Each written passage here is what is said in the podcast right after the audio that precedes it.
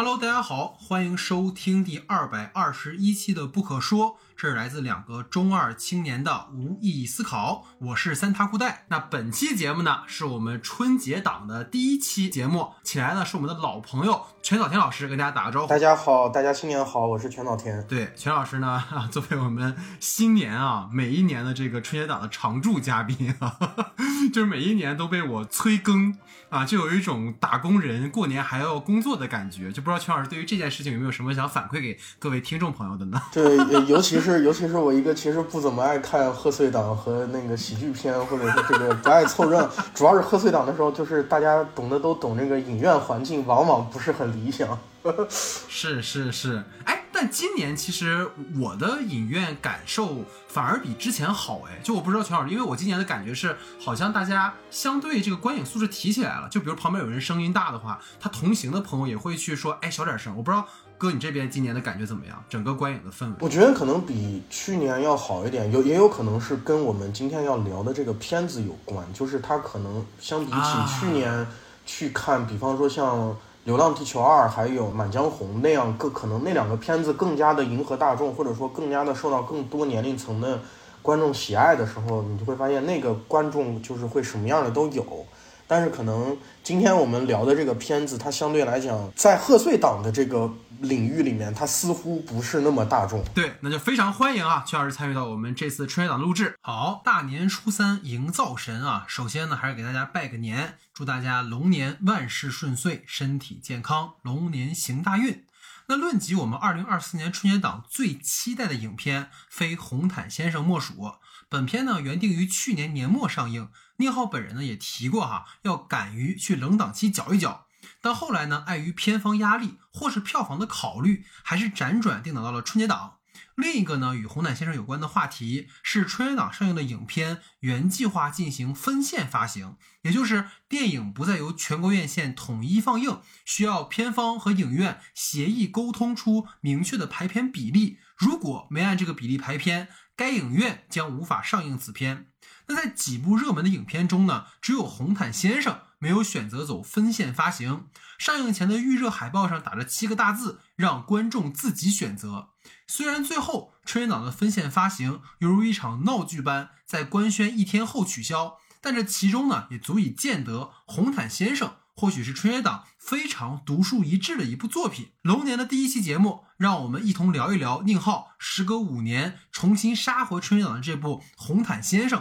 作为宁浩与其伯乐刘德华的首次合作，导演将会如何解构刘德华这个明星符号？又会对整个娱乐产业进行怎样的花式调侃？让我们在本期节目里一起来聊个痛快。节目开始前，还是先多多关注我们的微信公众账号“播客不可说”。接下来的春节档呢，我们预计要做的还有贾玲的《热辣滚烫》的长节目。另一部二月的节目片单是我们期待已久的《首尔之春》，还请大家持续关注我们的节目更新。如果大家想加入听众群，跟我们互动交流，可以在公众号的后台留言“入群”两个字，就会有小伙伴拉你入群。最近呢，我们入驻了豆瓣的播客认证。如果你喜欢我们的节目，还请帮忙去那里搜索“不可说”，帮忙多多评论。也希望大家收听我们的节目觉得不错的话，可以点个订阅、关注，谢谢各位。下面进入到我们正式的讨论环节。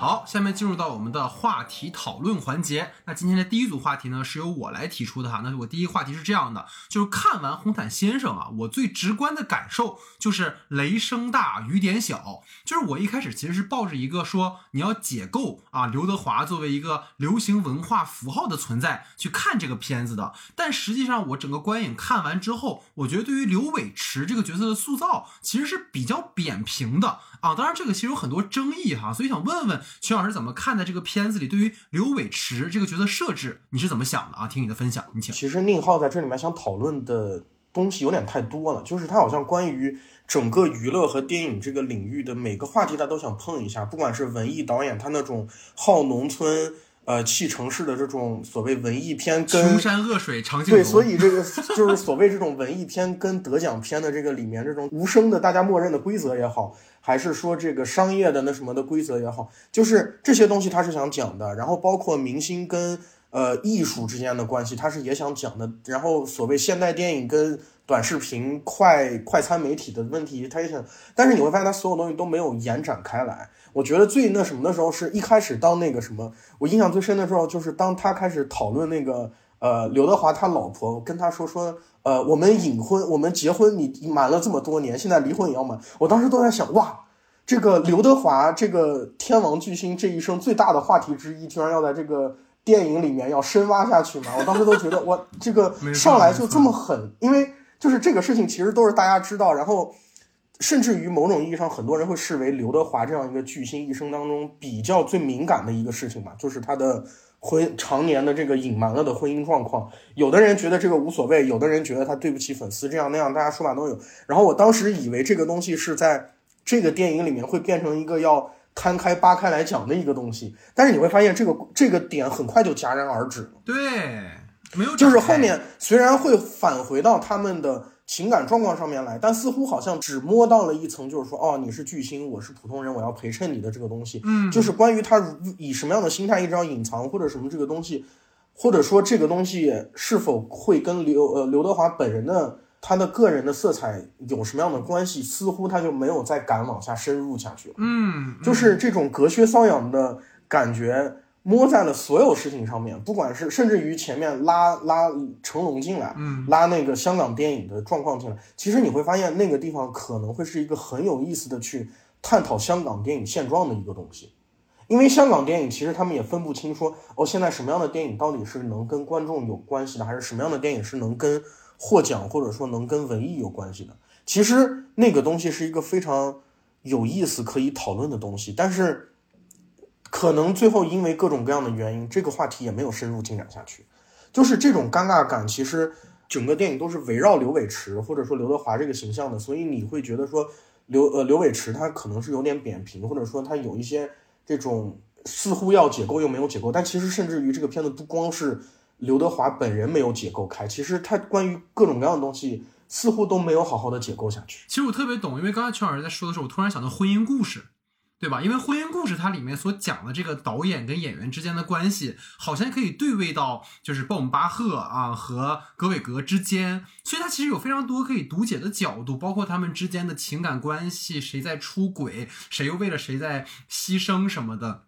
就你看这个片子里也是这样的，就是好像看起来这个调门起的非常的高，但是这个妻子的身份或者这个家庭关系。在这个片子里面，其实非常稳定的一个存在，就不知道全老师认不认同这个观点，就是他本来可以拿它做文章，但他其实是这个片子里一个稳定的元素，就是我也不会说啊，你们咱们咱们离婚，我也不说，咱们结婚我也不说，所以显得就这个事儿，其实像你说没有深挖下去。那我在看这个片子的时候，哈，就我总会想到。就是尼古拉斯凯奇的那个翻身之作啊，就是天才无法承受之重。就因为我其实对于凯奇很多年没有追他的新片了嘛，然后也听说他这些年为了恰饭，就是拍了很多的烂片。但是在看那个电影的时候，我就有很强的一种代入感，就是凯奇在片子里面甚至演的就叫尼古拉斯凯奇。然后他指名道姓的说：“我要拍一部昆汀塔伦蒂诺的电影。”就是他在那个片子里其实是毫不避讳的把自己的整个，无论是花边新闻啊，还是说他的个人的这个呃争议啊，全部都放到了那个片子里面。就好像在那个电影里面，他所呈现的凯奇跟我们在这个片子里看到刘伟驰，他是有一样的一种职业生涯上的困境的，就是。哎，那个片做的很极致啊！为什么这么说啊？比如说他因为接不到戏，凯奇哈，然后甚至交不起房租，然后和家人的关系也非常的尴尬。就是凯奇的那种调侃，其实非常非常极致，因为我们知道他那种挥金如土啊，搞得自己可能只剩下不点钱了。所以就是这种感受，是我通过那个片子里会特别强的体验到的。但是到了这个电影里面，我会发现刘伟驰其实没有什么迫在眉梢的危机。就这个，其实我特别想跟邱老师聊，就是全片看下来，它依然是符合我们对于一个明星的标签的一种想象。就影片其实真的没有挖掘他各种各样的一些方面，像刚才邱老师也讲也讲到这个点。就比如说，其实我最在意的一个地方是，就影片开场嘛，就刘伟驰他没拿到奖，他为什么会这么焦虑？就是他还有一个他提名那个片子叫《九龙往事》嘛，就像圈老师说的，他可能会借此去展现香港电影当下的处境，但这个电影对他到底有多么的重要，我们其实也不知道。然后包括刘伟驰他的职业危机是什么，我们也不知道。就是开场无论是刚刚圈老师说的，拿这个婚姻生活去说事儿，还是说调侃电影节带颁奖这种尴尬，这个讽刺性其实是很强的。但对于刘伟驰本人在意什么，其实观众并不知道。所以这个点我也好奇，就是肖老师看如果这种这种不适感，就是他到底为什么会开启这段很荒诞的旅程？我觉得这个。地基是没有建立好的。对我，我我觉得这个小白这个说的就是很对，就是因为有这里面有一个很尴尬的事情，就是你会发现，尤其是如果你跟尼古拉斯凯奇那个片子对比的时候，你会发现国内的导演在碰到这种时候，就是他展现出一个他想好好玩的状态，但是你会发现他其实真的没有敢放开来玩儿。你如果你摆出玩的姿态的时候，观众已经想跟你一块玩了，但是观众你玩的没有观众知道的多，这个事儿就变会变得很尴尬。对的对，就是你你你尼古拉斯凯奇那个东西，就是所有人都在调侃这个事情，然后他就可以把姿态放得很低，说 OK，我一开始就把所有你们调侃凯奇的东西全部都摆到台面上来，我先跟你们一起把所有的事情全调侃一遍，然后我们就可以把这个事情翻开来再讲后面下一步更深层次的东西了。但是你会发现在这个片子里面，它呈呈现的所有的明星的样子，其实都是普通观众脑海当中最。固有形象最刻板印象的那个明星的样子，他就是有点摆架子，他就是很在乎这个那个东西。但是，甚至于说，我觉得这里很尴尬的一个地方是，我其实都刘德华在我心目当中的印象其实都不太那样。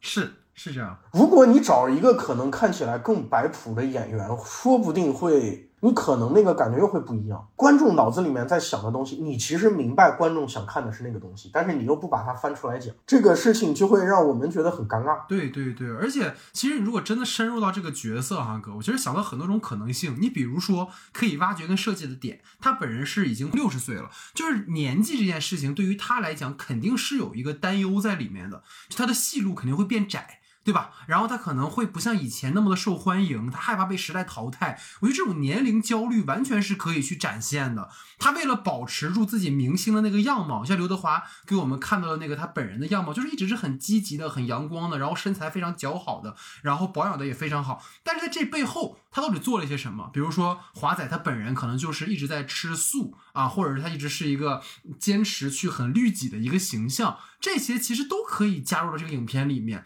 包括可能。如果我们去说他为什么要这么想要去拿奖，可能就是他其实是有票房号召力的，但是大家是调侃他，就是你只是一个能赚钱的演员，但是你不是一个从艺术维度上很高的一个演员，就我就是很像《好莱坞往事》嘛，对吧？《好莱坞往事》里面他对于莱昂纳多那个角色也是。很强的调侃他的这样的一个状态，所以我觉得这种可能他整个前史部分的缺乏交代，或者是开场定调的这个部分，会让我没法真的进入到这个角色。而且像刚才哥讲的，我觉得刘伟驰整个人物塑造是高度被提纯的，他就是一个专业专心于事业，然后想要靠一部艺术片拿奖的职业演员，就是所谓的那些自黑，不过是体现在他的那种小心翼翼。对吧？比如说到酒店要先找摄像头，或者是和女编导约会的时候一惊一乍的，就怕自己被利用。就是最关键在这个人物塑造上的缺失，除了刚才全老师说到了他在他妻子这个关系上其实是没有去深挖的。包括你看它里面，比如说差点跟刘伟驰一夜春宵的 Summer，就也只是单纯的爱慕这个人而已，这段关系也没有发酵成任何的花边新闻。包括事业上的，无论是刘伟驰跟屠夫的恩怨，或者是和资方的矛盾，就两场群架打完了都没有下文了，就等于说这个角色没有从任何一场冲突中得到成长，就反而我觉得写的最好的一场戏啊，就是地下停车场挡住他的那个车，然后有恩怨。就那个反而是我觉得他全篇塑造的最好的这个人物的一个弧光的部分，所以我也想问问全老师，就是这个故事里有这么多的人物的关系线，哪一条是你觉得比较遗憾的？想听听你的分享。可能一定程度上还是要回到刚才那个东西，就是关于这个刘伟驰的艺术这个方面的东西，就是你会发现在这个故事里面，呃，一定程度上给他的外力的那个压力是不够的。你你比如说，你可以去拍，有很多媒体是那样评价他的。你可能就是呃，导演给你饭你就吃那种演员，你没有什么，你对你可能你就是个花瓶或者什么。我觉得你从这个角度上面来，可能更能跟刘德华形象会产生互动。比方说，你就是漂亮的明星，你不是好演员或者什么这样那样的东西，你你其实，在片子里面没有这些东西去给你展示，说给了他那个压力。所以你其实整个后面的那个强度都不够。其实，而这个就是像刚才那个好莱坞往事一样，因为小李自带一个他努力努力努力努力没有拿奖的这个梗，因为他有这个梗，所以你会觉得好玩儿。但是刘德华毕竟他其实是有不少香港金像奖男主的奖杯在，嗯，你你可以说你不喜欢，但是他未必你真的能说他就是一点表演没有，他也不是这样。对对对，我觉得如果你这个男主角可能换成。可能我我其实今就今天突然想起来，我觉得可能换古天乐会很有意思啊。那古仔也是那种你会觉得他很努力，你也好像很难讲他很糟糕，但是你也很难讲他是那种很棒很棒的演员。我觉得他可能会出来会比刘德华感觉可能会更有意思。是的，是的，而且其实虎仔也是到了近些年到杀破狼这个系列里才终于得到了影帝，他也是这么多年是吧？这么多片就被称为劳模。这个古仔都已经是这个状态，其实是可能更适合的。像刚才乔老师说的，而且是就是杀破狼的那个那个，其实大家也都懂，就是他更像是一个安慰奖。哦呦，你都你都惨，你都惨到这个样了，对吧？你都惨到这个样，有一点点像莱昂纳多的那个荒野猎人，你都这么惨了，你都整，你都你都让打成这样了，对吧？是的，是的，是的。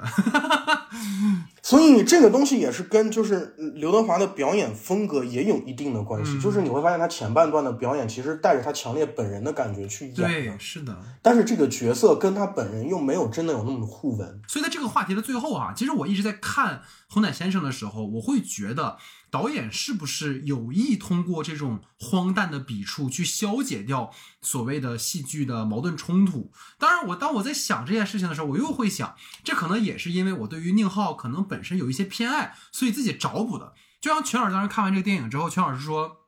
哎呀，我好像感觉观感上比我预期的好，因为可能全老师没那么喜欢宁浩，但我可能是反的。”所以就是我俩的预期有一种预期违背的感觉哈，所以这个其实也挺挺神奇的。对，当然有一种可能就是很多我们所谓的情节，就像我们看年会不要停一样，也可能是碍于偏长删减掉啊，倒也未必可能说是敏感，可能也是为了符合在春节这个时间上映考虑吧啊。就比如说这个片子，你看到最就是每到冲突的时候啊，包括最后刘伟驰在那个公关公司发疯的时候，其实都没有一个故事的收尾。就感觉像没完一样哈，所以这个其实，在我们后面还会讨论。所以我第二个话题啊，我们可以紧接着去聊，就是其实整个这个片子给我一种很强的断裂感。除了像我们刚才提到的这种人物塑造上的断裂感，其实在故事上也是这样。就是我会觉得段落之间的关联性其实不够强，包括每个冲突性事件和矛盾的解决，在我看来有些草率。就是似乎啊，就刚我们也聊过，对于名利场的方方面面都只是点到为止的批判。刚才我们也聊到说，这个观感其实并不像说我看凯奇的《天才无法承受之重》那样的有爽感，然后也不像去年，其实我跟全老师也有在讨论，可能后期在聊奥斯卡节目的时候也会再提到，就是托德海因斯的《五月十二月》那个片子，虽然说也有它的问题吧，但是它里面在讨论的其实也是聚焦于演员和原型人物之间的基于现实与虚构扮演之间的关系，所以我比较好奇，就是全老师觉得这个片子里面。啊，对于整个影视圈有关的方方面面的呈现，哪些是印象比较深刻的？还有哪一些是你看完之后觉得是有欠缺的？啊，我们可以聊一下啊。你请。我觉得其实关于那个刘德华去体验生活那段，我觉得是就是他跟那个杀猪的那个屠夫之间的戏，我觉得那个戏其实是我一开始觉得很不错的戏。屠夫那个演员也很带劲儿，就是他的那种身上强烈的那种野性和真实感，一下子就。冲破了前面那种所有都是这种演艺圈的人的那种扮演感呀，或者说有一点点假，或者说有一点点光鲜亮丽的那种感觉，就是他是真的把那种甚至于说难听点，就是带着那种呃牲畜臭味就就进来了。其实这个片子前面的摄影也好，它的整个调度也好，它摄影灯光也好，就是都是很漂亮的那种。但是到了那一段的出来的时候，就一下变脏了。我觉得那个东西其实就是很棒的，但是。我觉得遗憾的也是那个关系，我不知道为什么在那个时候镜头里面，当时我记得宁浩很明确的是，那个屠夫在外面绕着车开始喊人的时候，完事儿，宁浩让刘德华坐在那个房车角落里面，然后把门关上了。嗯嗯嗯嗯。我当时就在想，这个时候好像是我最想要看刘德华表情的时候。我我觉得这个时候我想要他有那种痛感，就是说你你就是要让他更，你不要让他成功的躲起来，嗯，就是。他躲的好像也有点太轻松了。你会发现在这个片子里面，其实每一次刘德华想躲的时候都没有很复杂，他想躲他就走掉了。对对对，这个时候也是 Summer 在逼他的时候，他开车想走也就走掉了，嗯，他没有被停下来，他没有被堵下来，没有，就是每一次都没有人去逼他说你必须得直面这个事情。是的，是的，然后包括最后那个猪猪在那个上面死掉的时候，有人要拍，他一扭头也就回去了。嗯，我记得其实印象最深刻的就是这种东西，我就不知道为什么，我觉得张力最强的其实反而会是这个时候，如果让他没有处可逃，就像那个最鸟人里面，嗯，这个你因为鸟人其实也是跟这个片子，我觉得相关性和那个 互通性很强的一个片子，因为那也是一个演员演了很多商业片，然后他想。做一个话剧，他想有点艺术突破，最后把自己搞得完全就是人不人鬼不鬼的样子。然后那一场戏里面有一段是他衣服全部都被弄光了，穿着一个内裤，然后必须从时代广场人最多的地方走过去，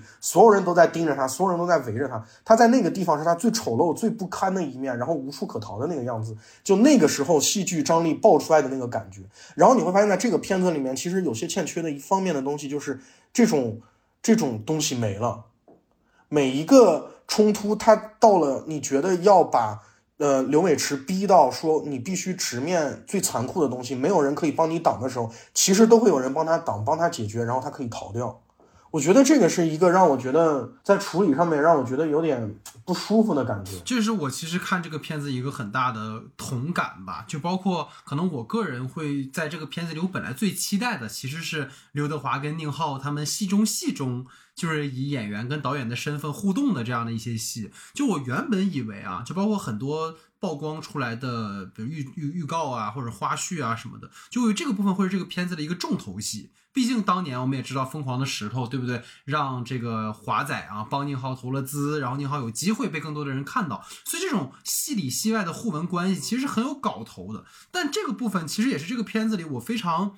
哎呀，不满足的地方吧，就是比如说这个戏中戏的影像本身，其实没有什么实际的意义。就比如刚才其实全老师也提到了，导演看似是一个很纯粹的文艺片导演，但其实他又想展现这个人很功利的想要拿奖的这个部分，甚至是毫不掩饰的。包括资方想靠着电影去宣传自己的产品，导演是想靠着片子去出名。就这个当然是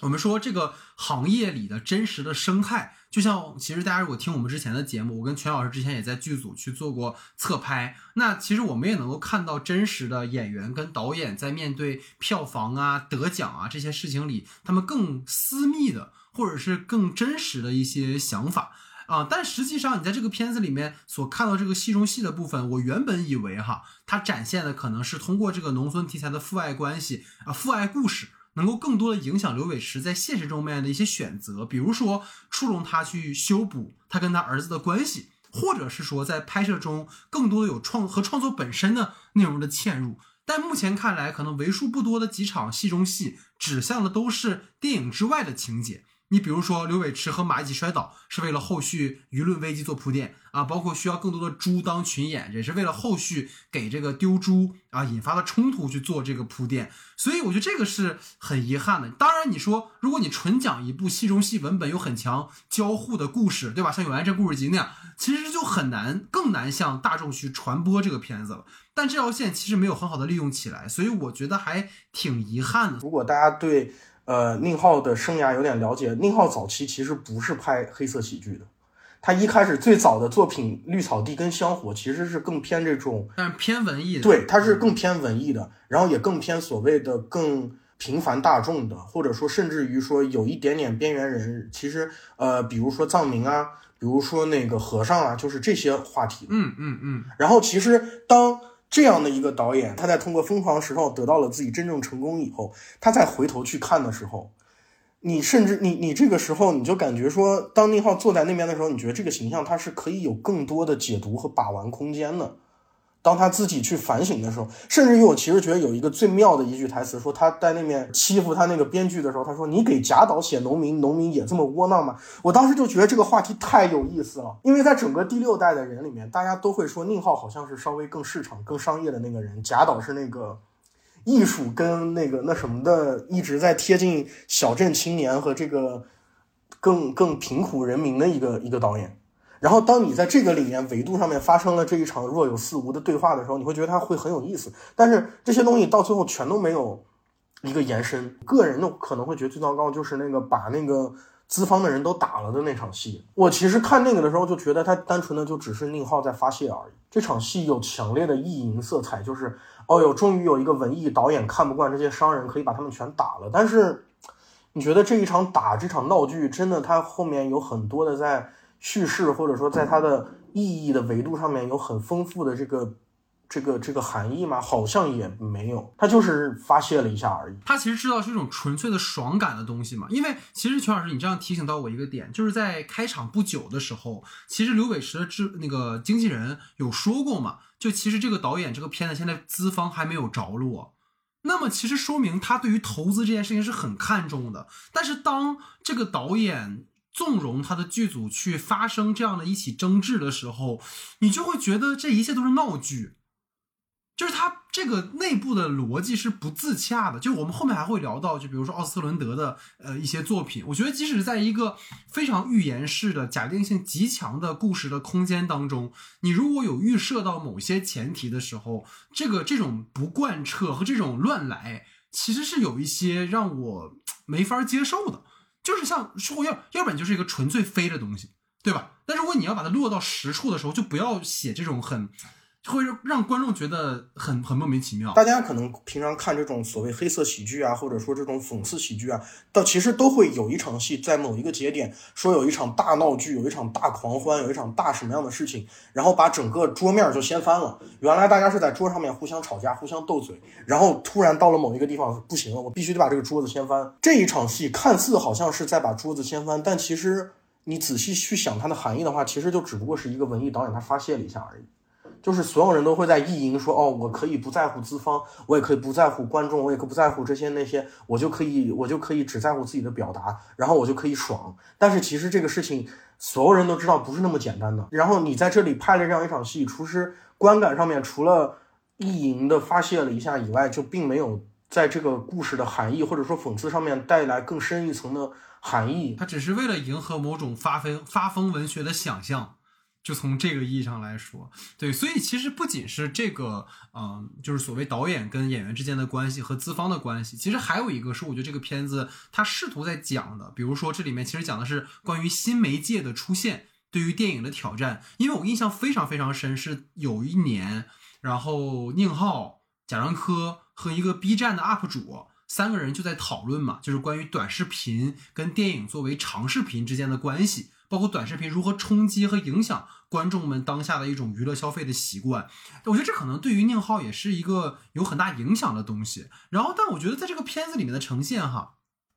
有一点隔靴搔痒，就是但刘伟驰那个撩撩撩的梗是吧，在宣发期间其实一直作为一个病毒营销在宣传，但是片中的占的比例其实很低，这也是在这个电影里我觉得被搁置的一个内容，就是所谓的短视频对于这些老派。艺人来说，其实也提出了新的挑战和要求。你可以不拍，对吧？你坚持自己的操守，你做你自己，当然没问题。但是你会发现，越来越多的那些可能港台艺人呐，或者是说老一代的艺人们，也会去，嗯，为了配合宣发，为了赚更多的钱。你好，我好，大家好，可能都会去参与这样的东西。包括我们刚才我也提到，我跟邱老师之前也在一一个长篇的剧组里面，他们宣发也会想出各种各样的莫名其妙的这种方式，可能很尬。但是可能会起到宣传的作用，但这些东西我觉得都没有构成对于刘伟驰事业上的危机。就整个那个剧组，你会发现除了导演啊、编剧啊、侧拍、场记以外，啊演员就没有任何的存在了。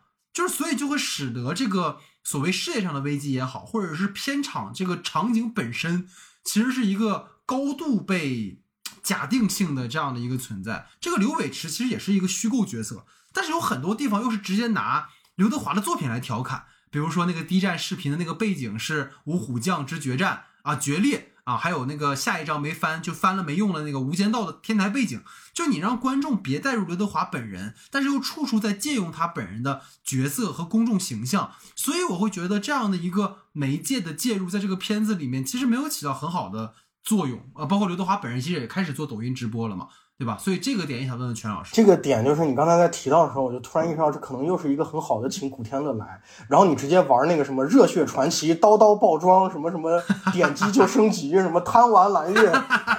是呗？然后你就会，我我觉得那个可能还会更好玩一点。而且你很尴尬的地方是，刘伟驰跟 Summer 之间的关系会跟这个年轻新一代的东西跟老一代的这种东西之间的冲突会一直延续下去。但是你会发现，到两个人去了 Summer 家里面的那场情感戏的时候，所有这个东西又全被扔了。那一场戏又只围绕着说刘德华作为一个巨星的不安全感去做了。但是我觉得他完全可以再加入一种说两个人审美也好啊，或者说情感关系啊，各种状态也好啊。比如说刘德华的的感情态度和年轻人的这种感情态度，或者说这些东西，你都可以做出别的冲突来。所有的话题都好像是他提一下，然后就扔掉了，然后后面可能这些人物都还会继续发展，但是这个话题又被扔回去了。嗯，然后在最后，刘德华呃去拍那个道歉广告的时候。又要用那种短视频的方式去念那个台词，我那会儿又觉得好像有点奇怪。你那个你那个道歉视频又不是发给 Summer 的，你那个道歉视频是发给那个车主的，你你蹭了车的那哥们儿的，你为什么又要以那个方式去发那个视频？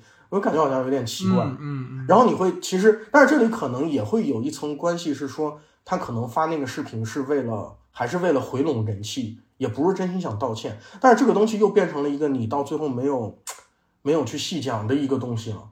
我觉得，如果你要是把这一层再细讲，然后在最后再去探讨一下，可能也会很有意思。是的，是的，是的。就最后，因为当那个猪摔下去的时候，好像有一种感觉是啊，他有一种啊，都无所谓了啊，就是都都毁灭吧，然后我就呃又做回自己了，我想道这个歉。但其实他又其实又是一层。所谓的在这样的一个媒介时代，他的个人的形象的宣传和一种广告的植入，所以到底你是就作为刘伟驰这个人物本身，你怎么看待这一切？到最后其实也是非常不清晰的。其实我很遗憾的点就是刚才全老师说的，就是 Summer 在最后接到这通电话之后，他说我已经不干这个事儿了，呃，就过去了。就是你最后好歹用他这个身份，然后再做一个文章啊，或者是就是 Summer 对于这个情感关系里的这样的一个状态，你的一种态度是什么？就完全是一种失语的状态，嗯，这个是确实很遗憾。包括你所谓这个短视频的形式，在这个片子里的存在感很很很很不好讲。然后监控录像也是这样的，当然监控录像在这个片子里更多是作为刘伟驰的一种梦魇存在的，他担心被曝光，担心形象受损。当然，其实。你没有必要说一个角色的每个举动都要通过闪回来交代他为什么这么小心翼翼。但如果你希望经由就可能不同的媒介的介入，就更好塑造这个角色，或者达到讽刺的效果的话，其实这个元素就应该从而一而终的贯穿下去。刘伟驰作为一个名人，他已经有无数次经过这种所谓甜蜜陷阱了吧？就是我如果说这个女孩是为了利用他哈，那他为什么在这个场景里展现出还是这么笨拙，就还是一副。哎，我好像刚刚成名，然后我特别怕你利用我。这也是这个片子，你你在某一个时候会感觉，就是我看很多豆瓣的那个说了一个，其实可能会听起来有点难听的词，就是他说这里面的所有人都在装纯。对，就是你怎么也不会觉得说这个角色是一个五十多岁已经经历过，尤其是香港娱乐圈，就是大家可能都会明白，香港娱乐圈并不是一个说以前，因为以前香港娱乐圈是没有什么规矩的，就是你哪怕这个人他本身确实是一个很正直的人，但是他也未必，他也不应该是一个在这个场合会这么的像一个刚进娱乐圈对一切都不太懂的人的一个精神状态。他面对一个 Summer 这样一个这么小一个小女孩，他。你你可以去做一些那种东西，但我实在是不太觉得他真的会那么的笨拙。你其实一开始已经说他跟他妻子的事实婚姻已经都结束了，就是他们俩对婚姻结束这个事情已经没有什么东西了。然后你又在那边去玩那个婚戒不婚戒，或者说似乎有没有道德那什么的东西，你就感觉嗯，这个人的道德的这个线真的是有那么的高吗？就是为什么在这个。就你就是真的会觉得好像所有人都在装纯，就是你反而在他那场戏的那种所谓道德审判的感觉下，你就去回看说你老婆为什么会对你这么失望，就立不住了，对对吧？对，如果你只是一个一心事业的人，那你老婆怎么会对你这么冷漠呢？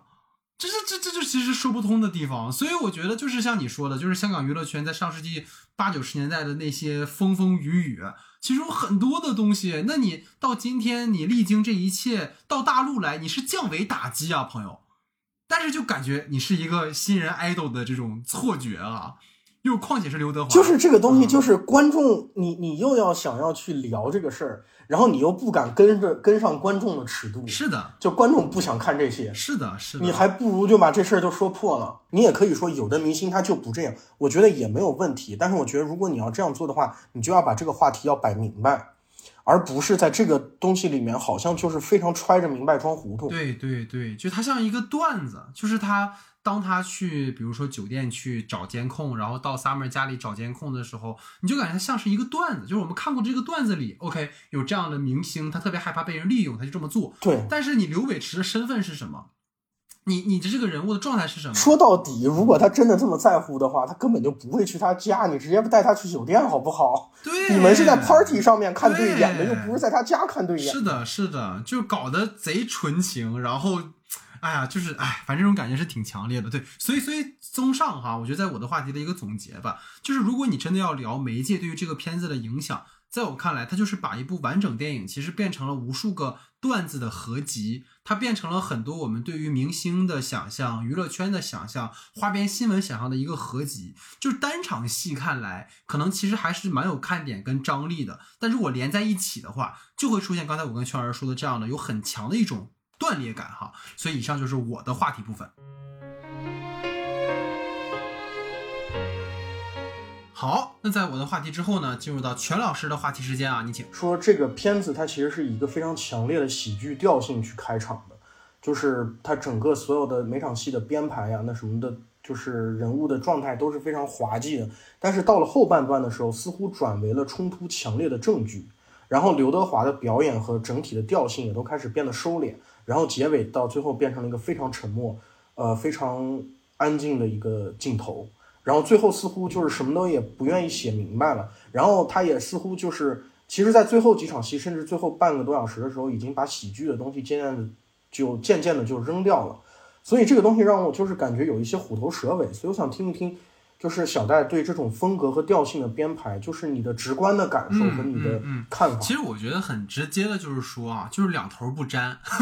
就是你既不能贯彻到底去讽刺发疯，然后你又不能完全背对着观众去创作，所以最到最后就是感觉你讲了，你好像讲了啥，又好像啥也没讲，那种拧巴感。其实刚才我们在讨论中一直在反复有提到，就因为这个片子其实有意在呃去做的一个主题是宁浩在片子里面借饰演片中的导演之口提到的嘛，就是我们片子啊是关于人和人之间的隔阂的。啊，诚然啊，你看，作为明星的刘伟驰啊，刘伟驰经纪人，还有这个电影导演、资方、杀猪的屠夫，每个人都因为这种局限的视角和他者产生冲突，然后导演也通过这些闹剧吧，把我们都带到这种所谓巴别塔的主题之中。但这之后呢，就这个其实是我看完之后一个很大的一个感觉，就是当一头猪的发疯紧随着刘伟驰揍经纪人而来，然后。一切的问题好像都烟消云散了，或者可以说，这透露出宁浩对于这个荒诞无常世界一贯的态度，就是毁灭吧，赶紧的。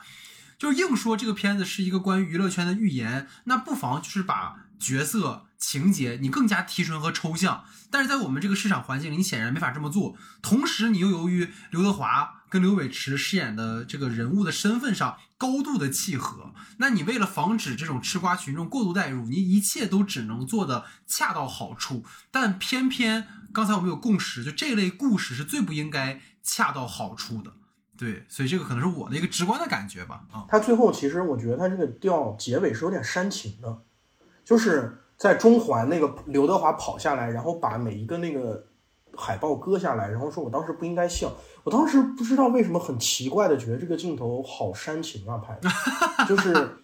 以前前面一直是一个，其实前面不是一个让观众去跟刘伟驰有共感，或者说它不是一个那种呃我走进角色的那种电影。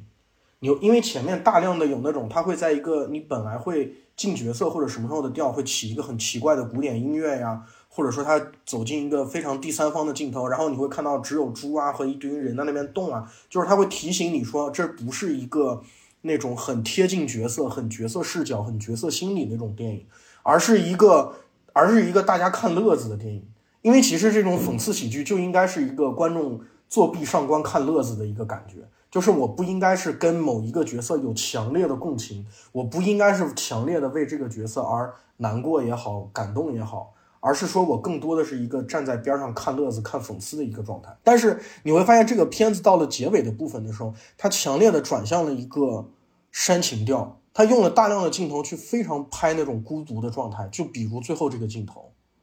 就是最后这个他终于站上了那个独轮车，好像又终于找回了一点非常简单快乐的时候，然后一个人在那个屋里面转来转去，你就会觉得，哎，我好像在看一个讽刺喜剧，为什么最后这个镜头？要这么煽情呢？我不知道你能不能理解我的这种想法。如果说我们把最后刘伟驰道歉的那个短视频认作是他的又一次向资本的妥协，那么你在中环那里，然后去撕掉自己的这个海报，又意味着什么呢？就他好像有这种很割裂的观感，所以这个其实是我们可能有共识的部分。哎，但这其实我就要反问全老师一个，虽然这是全老师的话题哈，就是因为之前哥在我们的这个文案的时候，你有提到说片中有一些段落是你比较喜欢的嘛？那除了刚才可能我们想说那个跟呃屠夫的段落，我也蛮好奇，就是如果让你去想想这个片子里你分享觉得做的还不错的地方有哪些？或者是你觉得它这里比较珍贵的地方有哪些？因为很多人会想，这个片子跟整个春节档的调性就不太一样。当然，我们也知道这个片子本来就不是春节档上的，对吧？所以想问问你的看法。我觉得这个东西就是我看这个片子就感觉我很割裂的一点。其实，如果你要真问我说我喜不喜欢结尾的这个镜头，就是你肯定喜欢。我其实我很喜欢那个，我很喜欢中环的那一个。呃，在那边发现，因为我觉得那个点是一个很好，就是一个这个演员刘伟驰这个角色，并不是一个能想的那么清楚的人，他不是一个说我可以一下子就把所有的艺术理论也好，艺术高低也好，哲学也好，世界人物所有社会，他不是一个能很快把这件事情想明白的人，他不是一个哲学家，他是一个某种意义上他更加呃直觉性的东西更多的人。就包括像他追求所谓这些排场，他不是一个说真真正正说我就必须有这些排场才能活的人。甚至于，我觉得这个东西可能说说大了，因为我跟小戴也一起经历过一些片场啊，也经历过一些就是演绎啊什么乱七八糟这些事情。就是你明白，很多演员或者说现在这个时代很多明星，他之所以生存在那个生活里面，不是因为他真的没有那个生活方式他就不能活，而是因为在这个行业里，在这么多年来的传统下面，所有人都这样过。所以他也就因循守旧，他也就习惯性的那样过了。就是他不是说我必须得像一个明星那样活，而是他一开始有的概念就是这世界上的明星就是这样的，就是说我可以带三四个助理，就是这个咖位的明星就是应该我进剧组的时候有那么多人来。所以再回到刚才那个话题，为什么我最喜欢那个中环街上他撕那个海报那个点，是因为那个点。作为结尾这个地方给他带来一个顿悟的这样一个契机的时候，他来的其实是一个非常直观的点，它并不是一个需要你很哲学性思考的东西，它只不过就是你突然看到的那个海报，你突然意识到这个笑好像他在海报上面那个笑好像看起来不太对劲，所以这个点是我觉得其实很棒的一个很人性的一个。又是很直观、直觉性的一个点，所以这也是我之前一直跟小丹说，我觉得这个电影就是这个片子里面，相比时下的很多商业片来讲，有很多东西是很电影。嗯嗯，就我觉得这场戏对我来讲是一个很电影的一个时刻，因为它非常视觉，它不会给你讲很多道理，它非常视觉，就是你也看到了，说刘德华，尤其是这个时候，我反而会觉得那场戏反而去呼应了刘德华本人的形象。因为刘德华一直都是这样的好好先生，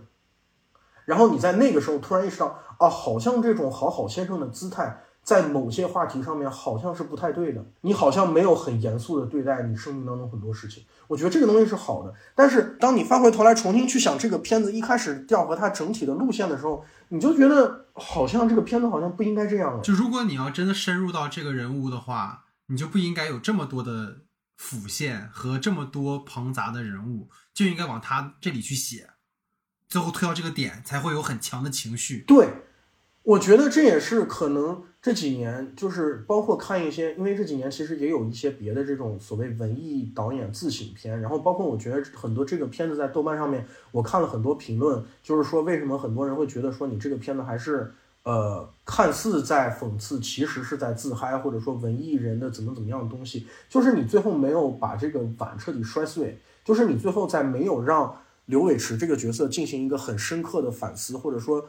让他有一个很真正很痛感的状态，就是这个片子其实最后缺了一种痛感，就是事情是发生了，他的职业也毁了，但是你其实没有看到刘德华、刘伟驰这个角色很受伤、很痛苦，这个东西伤到他的那个状态。他似乎都能自己解释的明白，他似乎都有办法逃掉那些最最尴尬、最最难以面对的场合。他一直有办法躲在一个壳里面，然后他也不需要处理那些事情。在没有这些痛感的情况下，你又进入到了一个很煽情的东西，就有一种感觉，好像是，好像他那个东西好像还是对的。但其实你明白，他一开始他就是错的，他就不是一个真真正正的为了文艺而文艺，他是为了获奖而文艺，他是为了很虚荣、很虚假的理由去做所有事情。但是你又没有让他把这一层的东西彻底掰碎了以后，让那个痛感真正达到观众的面前。所以我觉得这个是结尾，就是我又喜欢又不喜欢的。哎，其实这里就真的有很很强很多的想跟大家去分享的东西，因为确实是我跟全老师参与的那个电影项目，到现在没有过审，或者是没有真的去跟大家见面，所以很多事儿也没法讲那么直白。但我觉得当时我一个很强烈的感觉就是，当你看到一个演员在到一个可能。所谓四十多岁的这样的一个年纪，他作为曾经的顶流，他其实也会有自己的职业危机。然后那个部分，作为可能你更近距离的去观察的时候，你其实会很强烈的感受到他那种焦虑感。以及他作为明星、作为艺人的一些嗯没办法的事情，比如说他可能进组前的准备时间很短，那对于导演来讲，我可能需要更长的时间给到你，但是你只有这几天的时间，然后可能导演就会埋怨他，但是但是他可能自己身不由己，对他也没法真的就是说你这么理想化的情况，他说我在给你这个时间做前期准备已经是很理想的了。但是，对作为一个更理想化的导演来讲，他是无法理解这件事情的。所以，这种冲突，对，因为我可能上一上一个月在做什么别的任务，我根本就不是由你说了算可以去推的。是的，就是这个事情会发生很多。是的，是的，是的。所以，这种冲突可能是因为我们看到了更。真实的残酷的剧组的生态之后，你反观这个片就会觉得有点隔靴搔痒的感觉。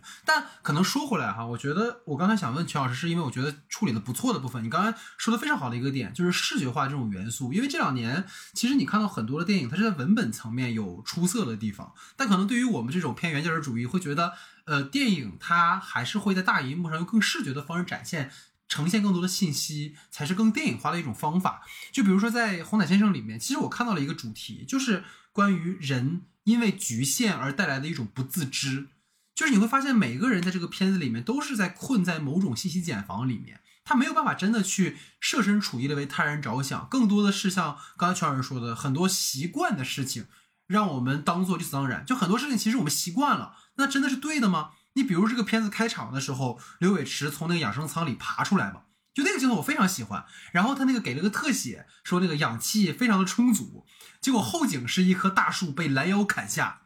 就是明明有新鲜空气在室外，但是我们偏要去吸人造的空气。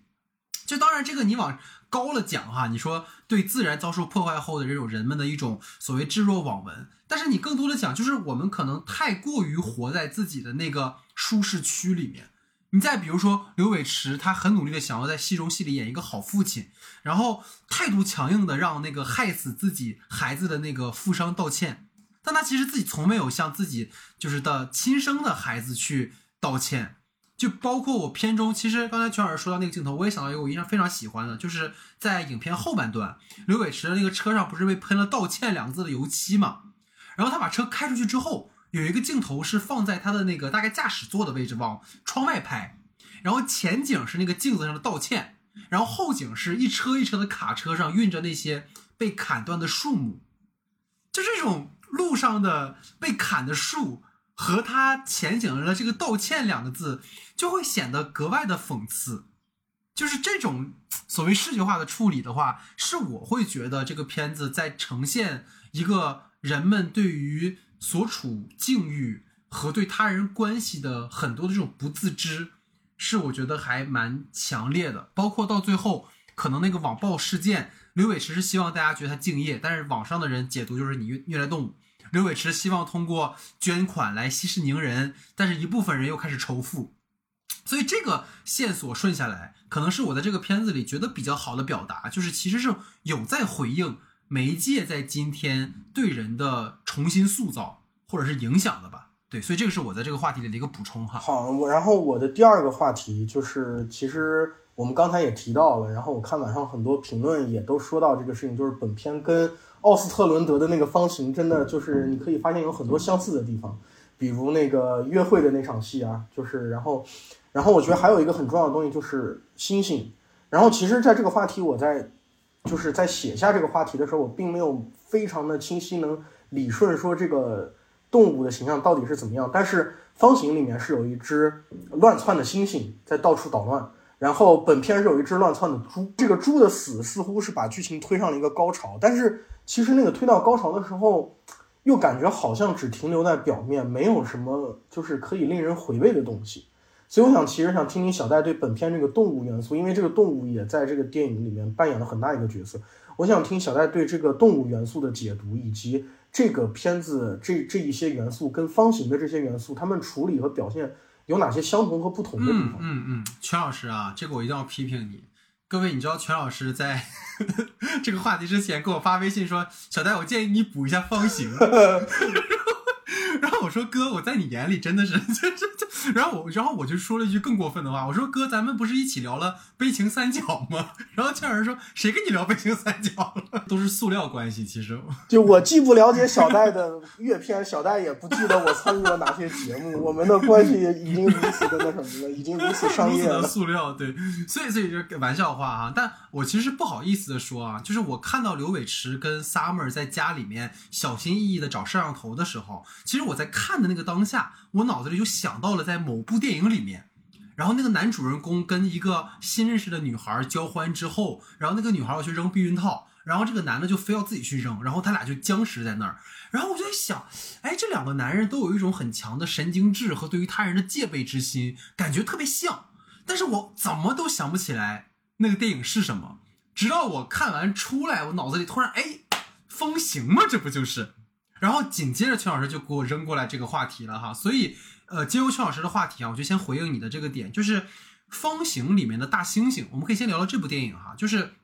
它作为那个故事里的一个，它其实是一个演出，然后在一个假定性极强的一个大家看演出的环境里面，这个猩猩作为一个乐子出现，然后你发现这个片子里奥斯伦德做的最狠的一件事情，就是他把观众从看客，然后变成了那个。可能会被威胁到生命的当事人，他在通过一个很短的时间里，通过星星的暴动来展现这样的人的变化。然后你会发现一个很巧妙的地方是，当身份发生偏移的时候，我们对待事情的态度就会发生变化。方形里面其实星星只是一个元素，但其实方形里面处处在经由对于艺术品的阐释的意义。和现实当中的这种大相径庭产生的矛盾来激化冲突。你比如说片中最重要的那个方形广场那个展品，你说着说，哎，这是为了倡导大家哈要关注方块内具体的人。如果对方希望得到帮助的时候，我们就要帮助他。你听着好像哎，所有人特别认同，但是特别讽刺，就是当这个介绍一结束，然后有一个厨师在这个呃介绍之后去想给大家介绍菜品，没有人搭理他。就包括这个猩猩也是一样的，所有人在看到这个猩猩去强暴一位女士的时候，没有人上去帮忙，只有当可能有两三个人上来之后，才会像就是一个群体效应，大家才会一起冲上来。而大家冲上来之后，你会发现他们的那种泄愤，并不在于说我要救这个女孩，而是一种自己被冒犯之后的一种愤怒的宣发。所以，当这种所谓的观念和实际上人的行为的落差，其实是在。方形里面想要去讽刺和批判的，而相较而言，当我回到红毯先生里面，无论是马也好，或者是猪也好，其实这个也跟圈儿说一个好笑的，就是一看到这里面的马吧，就是而且刘伟是想通过这个马来证明自己其实是一个很敬业的演员，我脑子里全都是芭比里的肯，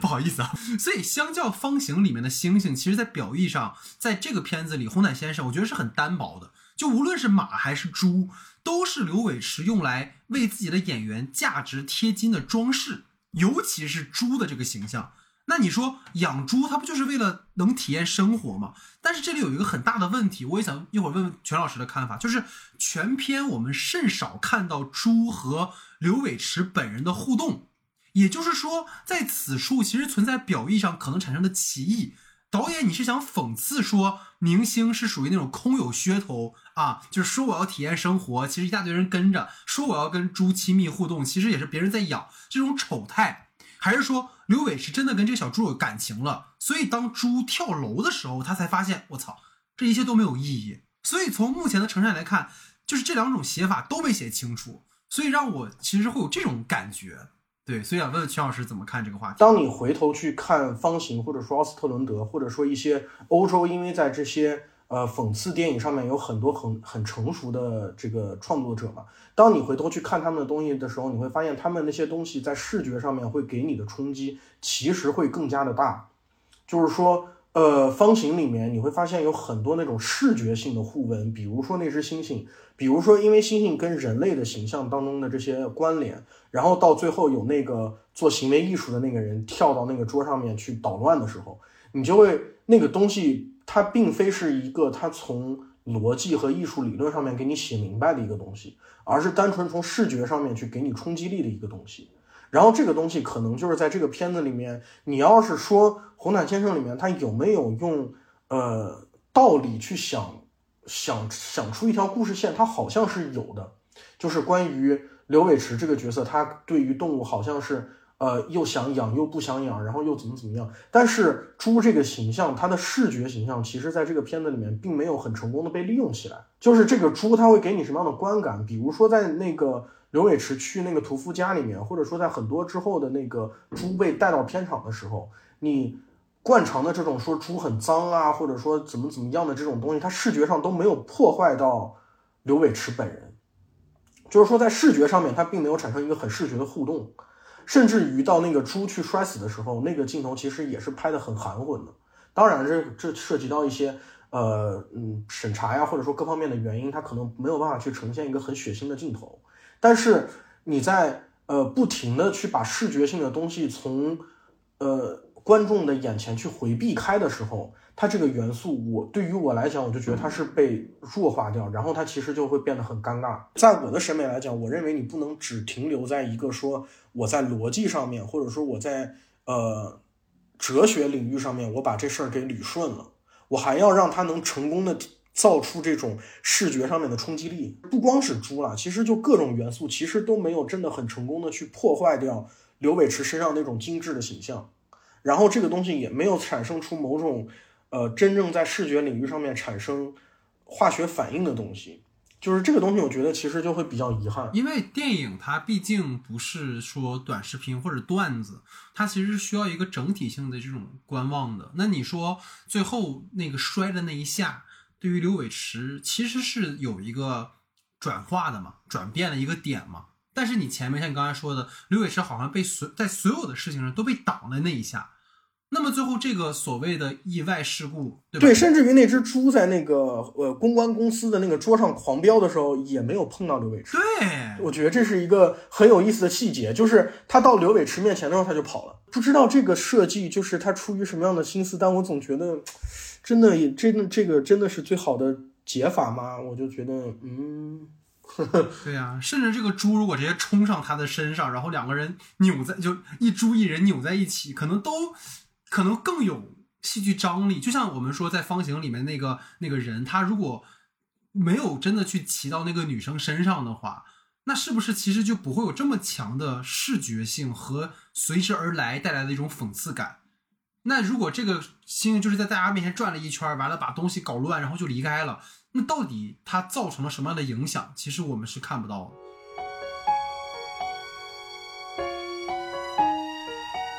好，那最后进入到我们的延伸讨论环节啊，推荐明星在一个虚构的故事中演本人的啊，或者是借用他本人的一个身份的这样的影视作品，想听听全老师的分享吧，你请。我其实看到这个。这个话题的时候，我突然意识到一个问题，就是刘德华好像最近很多年他在片子里面演自己的情况好像还挺多的。对对对对对，就是或演他自己，或者演某一个看起来就是这种明星的这样的一个角色，比如《解救吴先生》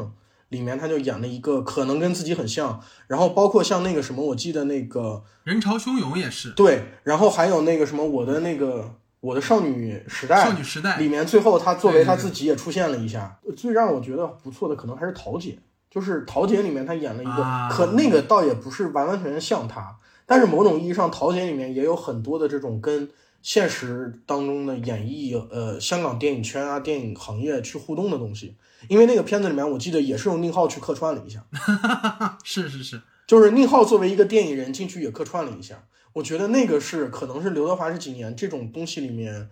因为某种意义上可能也是因为他是配角，就是当你把这个核心从他身边移开的时候，呃，环绕的这种解构和非解构的东西的麻烦可能就会小很多。嗯嗯嗯嗯，然后我个人如果要推荐给大家一个这样的影片的话，我想推荐的片子是《成为马约翰马尔科维奇》。哦，来了，查理考夫曼，对，就是查理考夫曼的超天才剧本，加上斯派克琼斯，我非常非常，我我个人非常喜欢的一个导演。对，就是他那个里面，你就会发现，尤其是查理考夫曼是一个真的非常能玩的人，就是他会是从头到尾都在玩，玩得开，然后他不会是那种说我半中间就要开始跟你搞这种，呃，很煽情什么的这种东西。当然他会有一些这样的东西，但是就是他是真的很天才，然后真的很会玩儿。然后再加上你会在那个里面发现查理，你你可能很多观众对于很多观众来讲，约翰马尔科维奇是一个你看到脸会认识脸，但是你不太知道他到底是谁的一个演员。然后你在那个片子里面，你就会发现他的脸怎么可以有这么多的含义，就是他真的长得很很特别。他真的长得一个可以让你去丰富的去解读的一张脸，我觉得这个是很有意思的。我觉得哈，其实薛老师讲到了一个非常有意思的点，因为我的印象里哈，就是成为约翰马尔科维奇，在第一遍看的时候完全没看懂，但是我很强烈的感觉是他完全可以放开手脚去调侃和解构这个可能在美国流行文化当中也很重要的这样的一个演员的身份，所以这可能也。其实可以有一个思考的维度，是我们对于这种调侃的边界和我们能否真的区分开一个人的银幕形象、真实身份跟明星三者之间的关系。这个其实有很，这个是有很有意思的一个讨论的空间的。因为就像我们这两年在说，我包括之前在采访那个董润年导演的时候也提到，就是关于呃调侃和脱口秀的一个。边界的问题，喜剧的边界的问题。那可能对于像《红毯先生》这样的电影，因为你借用了刘德华的明星身份，其实你势必会在里面对他进行调侃。但在我们的文化语境当中，这种调侃其实是需要斟酌的。就像刘德华在片子里面，当提到说粗鲁的农民的时候，他一定要用彪悍，就类似于这样的词汇去回避掉，或者是中庸掉那个特别。敏感和冒犯的部分，但你会发现在可能更强调或者说更能区分开真实与虚构的关系的这样的一个创作语境里面的时候，他们更能放开手脚，所以我们才会看到像成为约翰马尔科维奇，或者是说可能像我推荐的《天才无法承受之重》这样的电影。所以我不知道这个可能最后我们稍微稍微聊两句。肖老师怎么看这件事？我觉得这个东西就是说，还是回到我们可能最开始提过的一个东西，就是你既然想要做这个东西的话，你你到底能不能，呃，把观众脑子里面想到的东西你都明白？因为因为你是在跟观众一起在聊一个说观众不是不知道的事儿。因为当你在用了刘德华以后，你在用了尼古拉斯凯奇以后，观众已经知道观众该知道的东西了。你不能假装说你在讨论东西，观众不知道。这就是为什么当他在聊那个刘德华，就是他在点那一下说，呃，你隐婚不告诉大家的时候，我觉得可能所有了解刘德华的观众都一下哦的那种感觉，就是要聊狠的了，要聊大料了，要聊大事儿了。但是，然后你这个事儿你就温吞水就过去，然后你聊的所有后面的东西，其实都跟现实当中刘德华没有那么多关系，但是。你其实你又是明明确确的，就是想用刘德华。我觉得问题在这儿，要不你就索性就把前面那些香港东西都扔了，让刘德华完全扮演一个没有关系的演员就可以了。就是刚才我跟小赖也在聊嘛，就是你做所谓讽刺喜剧，你做黑色喜剧，说白了，你其实就是在挑战底线。这世界上所有的讽刺喜剧，大家之所以想看它，其实就是为了挑战底线。你就是要开始向大家。脑海当中认为司空见惯的、认为常理的，大家做从外界作为窥视者去看的这些东西，你要去挑战它。但是如果你在做这个东西的时候，你又不挑战它，就会变得索然无味。我觉得凯奇的那个片子《天才不能承受之重》这个东西，它就是在于说，我知道你们观众在想什么。我也知道你们你们在聊尼古拉斯凯奇的时候，你们会聊什么？我们不要回避掉那些东西。既然我都开始这样做了，我就把你职业生涯所有这些东西全部都利用起来。然后你就会发现，这种片子最大的魅力就在于，你到这个片子结束以后，观众回头去看，哎，这个片子里面呈现的这个尼古拉斯凯奇真的是尼古拉斯凯奇吗？其实这会变得很有意思。当你把这个东西好，我现在就给你你们观众眼中最刻板印象的尼古拉斯凯奇以后，你反而又会觉得说。哎呦，他真的是我们原来在八卦视角当中看的这个样子吗？我觉得这个可能才会变得更有意思。天才不能承受之重的故事，其实后面走向非常的癫狂，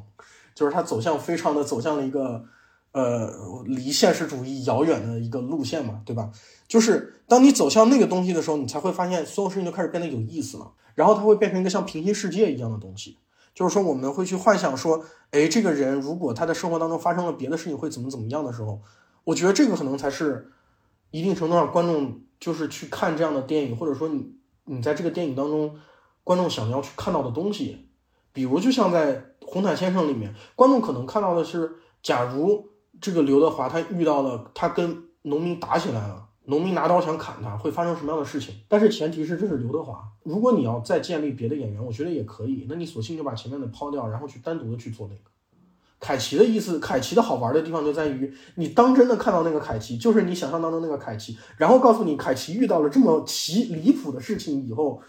这个这个平行世界会发生什么事情？他他所以他很好玩。尤其是我们看完了，就这些年被平行宇宙、被顺圈宇宙这样的电影，其实浸染了多年之后，我们其实那个阈值也在变宽。就像刚才我其实突然想到，像 S N L。对吧？这个美国最著名的一个脱口秀现场的节目，他每一次来的嘉宾们都会经受像在《天才无法承受之重》里面那样的调侃，就无论对于他们的过往的角色、他们的花边新闻，对吧？等等等等。所以这个东西，嗯，也许在未来吧，可能是我们如果想要发展所谓的讽刺喜剧也好，所谓的呃挑战大家的边界，一种调侃，一种冒犯，也许都是我们可能要更多的去看。去讨论啊，否则它就会一直是有一个好像无形的边界一样，无法被触碰，无法被讨论，到最后就会每个人都变得很敏感，以至于这个创作的自由度可能就没那么高。对，所以包括刚才全老师其实提到，就是我推荐的就是《天才无法承受之重》，